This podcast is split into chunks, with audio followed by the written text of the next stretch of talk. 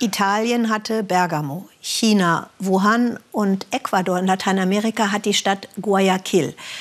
Vorbereitet waren sie dort nicht auf Corona, obwohl sie Bergamo und Wuhan kannten. Nun ist Ecuador ohnehin nicht das politisch stabilste Land. Die Republik Ecuador, die grenzt an Kolumbien und Peru. Das Land fördert Erdöl und auch der Tourismus ist sehr wichtig für die Wirtschaft des Landes. Denn die Galapagos-Inseln, der Regenwald des Amazonas und die Bergwelt der Anden, die bieten eine der weltweit größten Artenvielfalten. Doch jetzt wurde ausgerechnet die Hafenstadt Guayaquil, das ist die Wirtschaftsmetropole des Landes, besonders hart durch Corona getroffen. 2,6 Millionen die Menschen leben in dieser Stadt, auch Blanca Moncada. Die ist Zeitungsjournalistin und sie erlebte erst Angst, dann sah sie Kollegen an Corona sterben und dann sagte sie zu unserer Korrespondentin Xenia Böttcher, ich kann doch jetzt nicht zu Hause bleiben. Wenn wir keine Infos kriegen, dann hole ich sie selber. Ich gehe raus. Seit über sechs Wochen findet Blanca Moncada keine Ruhe. Auch heute fährt die Journalistin raus zu den fast täglichen Demonstrationen in ihrer Heimatstadt Guayaquil.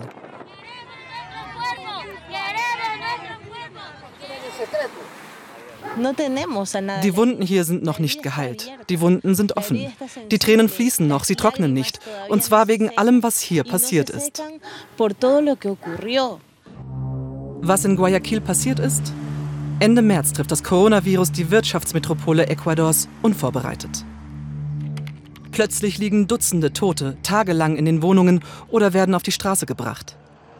Die Behörden, die die Leichen abholen sollen, sind überfordert, haben Angst, sich anzustecken. Blanca lässt sich nicht abschrecken. Sie geht mitten rein, trifft hier eine Frau, deren Vater seit drei Tagen tot im Schlafzimmer liegt. Haben Sie den Notruf gewählt? Tausendmal. Sie antworten nicht. Ich habe meinen Vater mit Kaffee bestreut, weil eine Nachbarin mir das geraten hat. Aber der Geruch ist mittlerweile furchtbar. Und ich habe Angst, dass ich mich angesteckt habe. Vor den Friedhöfen warten Menschen tagelang darauf, ihre Toten zu beerdigen. Weshalb das Coronavirus die Stadt so hart trifft, ist unklar. Die Regierung spielt die Ereignisse in Guayaquil zunächst herunter, erzählt Blanca. Sie versuchten, die Realität zu verschleiern, die immer deutlicher hervortrat. Und wenn wir über Meinungsfreiheit sprechen, ja, sie haben versucht, die Wahrheit zu unterdrücken. Für die Journalistin ist das Ansporn, die Wahrheit ans Licht zu bringen. Auf Twitter können sich betroffene Bürger bei ihr melden. Es sind Hunderte. Die Dimensionen erschüttern Blanca. Ich bekam Angst. Ich dachte an den Tod und dachte, es könnte auch mich treffen. Zu Hause sollen sie bleiben. Blanca geht raus, trotz aller Sorge, sich anzustecken. Die Betroffenen sollen gehört werden. Viele Großfamilien leben auf engem Raum. Die ganze Familie Cheran habe Fieber und Husten. Erst sei ein Bruder hier erstickt, kurz danach der zweite gestorben. Ich konnte meinen Brüdern nicht helfen, weil als es ihnen immer schlechter ging, ging es mir selbst sehr schlecht. Der Versuch, Hilfe zu rufen, vergebens. Wir haben keine Hilfe bekommen. Kein Arzt ist gekommen, um uns zu untersuchen. Denn das Gesundheitssystem ist längst kollabiert, hält dem Ansturm der Patienten nicht stand. Wütende Angehörige, verzweifelte Ärzte, es fehle an Medikamenten, Schutzkleidung, Sauerstoff. Sie sagten, es geht ihm gut, alles gut, ich soll gehen und jetzt ist mein Mann gerade gestorben. Särge aus Karton. Zu viele Tote. Mitte April räumt die Regierung ein, dass in Guayaquil 5700 mehr Menschen starben als im April des Vorjahres. Woran sie genau sterben, bleibt ungeklärt. In Ecuador wird kaum auf Covid-19 getestet, dafür die Friedhöfe vergrößert. Daniel Torres hat das Virus im Krankenhaus überlebt, doch die Hilferufe und Schmerzensschreie dort kann er nicht vergessen. Es war wie in die Hölle zu fahren.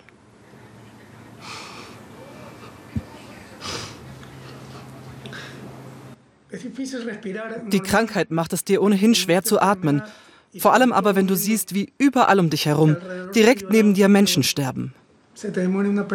Und sofort danach wird der Nächste auf seinen Platz gelegt. Und dann im Flur werden die Toten in schwarzen Säcken durchgeschoben. Einer, zwei, noch einer. Josué hat seinem Vater den Sauerstoff besorgt, den das Krankenhaus nicht hatte. 800 statt der regulär 200 US-Dollar zahlte die Familie auf dem Schwarzmarkt. Das Geschäft mit der Not blüht. Du musst Himmel und Hölle in Bewegung setzen. Du musst dich gegen alle durchsetzen. Mit Leuten streiten, die versuchen, deine Verzweiflung auszunutzen. Für Blanca sind die Wochen ein Auf und Ab der Gefühle. Kollegen sind gestorben, Freunde. Als sie nach Hause kommt, liegt ein verstorbener Nachbar vor der Haustür. Und wieder ist der Tod ganz nah. Als Journalist bist du professionell, aber du kannst nicht verhindern, dass es dich menschlich berührt. Doch die Arbeit muss weitergehen. Längst liegen keine Toten mehr auf den Straßen. Doch ein neues Drama ist jetzt in vollem Lauf. Viele der Verstorbenen sind verschwunden. Ihre Angehörigen können nicht an ihren Gräbern trauern. Wir sind doppelt gestraft. Erst liegen unsere Toten drei, vier Tage zu Hause und jetzt bekommen wir die Leichname nicht. Sie überprüften jede Leiche in den Containern, aber nichts. Sie haben verschwiegen, dass es Körper gibt, die nicht mehr identifiziert werden können. Covid-19 hinterlässt traumatisierte Menschen in Guayaquil. Die Regierung will bald rein in die neue Normalität, dabei sei die Gegenwart noch nicht bewältigt. Was passiert ist, hat uns gezeichnet. Und ich denke, jemand muss dafür Rechenschaft ablegen. Für ihren Mut und ihren Einsatz zahlt Blanca jetzt vielleicht einen Preis. Im letzten Gespräch berichtet sie uns, sie hat Halsschmerzen, fühlt sich schwach und hat einen Covid-Test beantragt.